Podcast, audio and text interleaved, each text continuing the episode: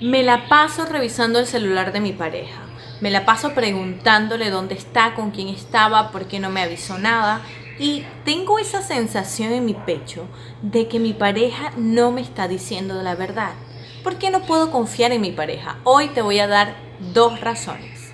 Hola a todos, ¿cómo están? Bienvenidos a este episodio, el día de hoy hablando de relaciones sanas.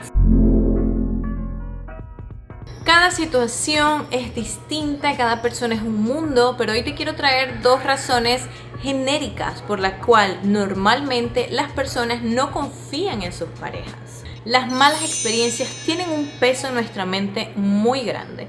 Puede ser de que tú hayas tenido una mala experiencia con tu pareja en el pasado y que esa experiencia hoy en día no te deja vivir tranquila porque sientes que todas las personas con las que te vas a relacionar te van a mentir y eso no es verdad. Entonces hay que trabajar mucho en ese en esos recuerdos, en esos pensamientos para ir superándolos y poder construir relaciones sanas. Pero también puede ser de que tu pareja actual ya te ha mentido con anterioridad o ya te ha sido infiel. Y por eso, entonces hoy en día no confías totalmente en ella y siempre guardas ese recelo de que quizás te está mintiendo porque la última vez que te engañó es, parecía como muy convincente, pero no lo era y es exactamente como está actuando ahora, así que puede ser que te esté engañando y esto es un problema muy grave porque puede destruir una relación. Yo te voy a dejar aquí un link para que puedas ver miedo a la infidelidad. Esto te va a ayudar mucho porque ahí hablamos un poco de que no podemos controlar las decisiones o las acciones de mi pareja. Mi pareja no es un bebé chiquitito que yo tengo que controlarlo, limpiarlo y ver que no toca y que toca. Mi pareja es un adulto con libre albedrío y si yo le he dado la confianza y él la ha destruido, entonces, ¿qué está pasando? ¿Acaso hemos pasado por el proceso de volver a construir la confianza? Quizás no han pasado por ese proceso y por eso tú todavía desconfías de tu pareja. Ahora, te quiero comentar que cuando nosotros decidimos continuar en una relación en la que ha habido infidelidad o mentiras, también conlleva a una responsabilidad y la responsabilidad es de que construir la confianza no va a ser solo cosa de mi pareja, sino también mía. Hay una responsabilidad en mí. Entonces, si yo he decidido estar en esa relación, ¿será que me está beneficiando? ¿Será que de verdad mi pareja está en algo que no debería de estar? ¿O será que soy simplemente yo que por tener esa mala experiencia ahora estoy como un poco sospechando de todo, que todo me parece muy sospechoso? Entonces piensa, porque principalmente aquí hay que pensar en nuestro bienestar, en que si una relación me está robando mi bienestar, es muy probable de que no debería estar en esa relación ahorita.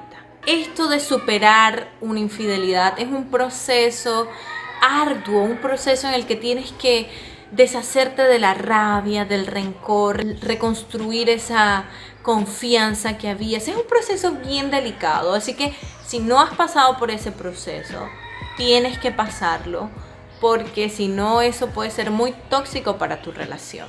Seguridad propia. Nada como tener una autoestima inquebrantable que te sientes bien contigo mismo. Pero si tu caso es de que eres un poco inseguro, de que no estás seguro si eres suficientemente atractivo o atractiva, esto te puede llevar a desconfiar de tu pareja. Porque cuando tenemos una autoestima baja, desconfiamos de que seamos atractivos, de que seamos totalmente encantadores y siempre tenemos ese pensamiento de que quizás mi pareja se va a encontrar alguien que sea más encantadora que yo. O de seguro su compañera de trabajo es más bonita que yo o de seguro no me quiere como él dice que me quiere, porque tenemos mucha desconfianza en nosotros, en nuestro autoconcepto. En este caso te recomiendo de que trabajes en tu autoestima. Si tu pareja es alguien que te ha demostrado ser fiel, que te ha demostrado que es una persona íntegra, pero tú todavía tienes esas desconfianzas porque piensas de que quizás hay alguien mejor allá afuera que él puede conocer, entonces trabaja en tu seguridad, en crecer tú, en volverte una persona más interesante, te voy a dejar muchísimos videos. Acá te voy a dejar una lista de reproducción de este canal solamente hablando sobre autoestima, que te va a ayudar mucho en comenzar ese proceso de mejorar tu autoestima. Y bueno, al final, las relaciones que construimos son para que seamos felices, para que aprendamos, para que tengamos a alguien al lado con quien compartir experiencias. Y si tu relación no tiene confianza, ya sea porque hay un problema de autoestima personal o porque tu pareja en realidad no te está brindando esa confianza. Puede ser que sea algo inventado tuyo, algo que pasó en el pasado pero ya no está pasando ahorita. O puede ser de que quizás sí, tu pareja te está mintiendo. Recuerda, el único control que tienes aquí no es de controlar a tu pareja, es de controlar tus decisiones. Tú decides con quién estás y tú decides si quieres dar esos pasos para mejorar tu autoestima. Así que bueno, esto fue todo por hoy. Espero que te haya gustado esta información. Coméntame si tienes más información que agregar aquí en los comentarios. Te voy a dejar mis redes sociales, mi página web, todito para que puedas contactarme. Y bueno, nos vemos en un próximo video. Chao.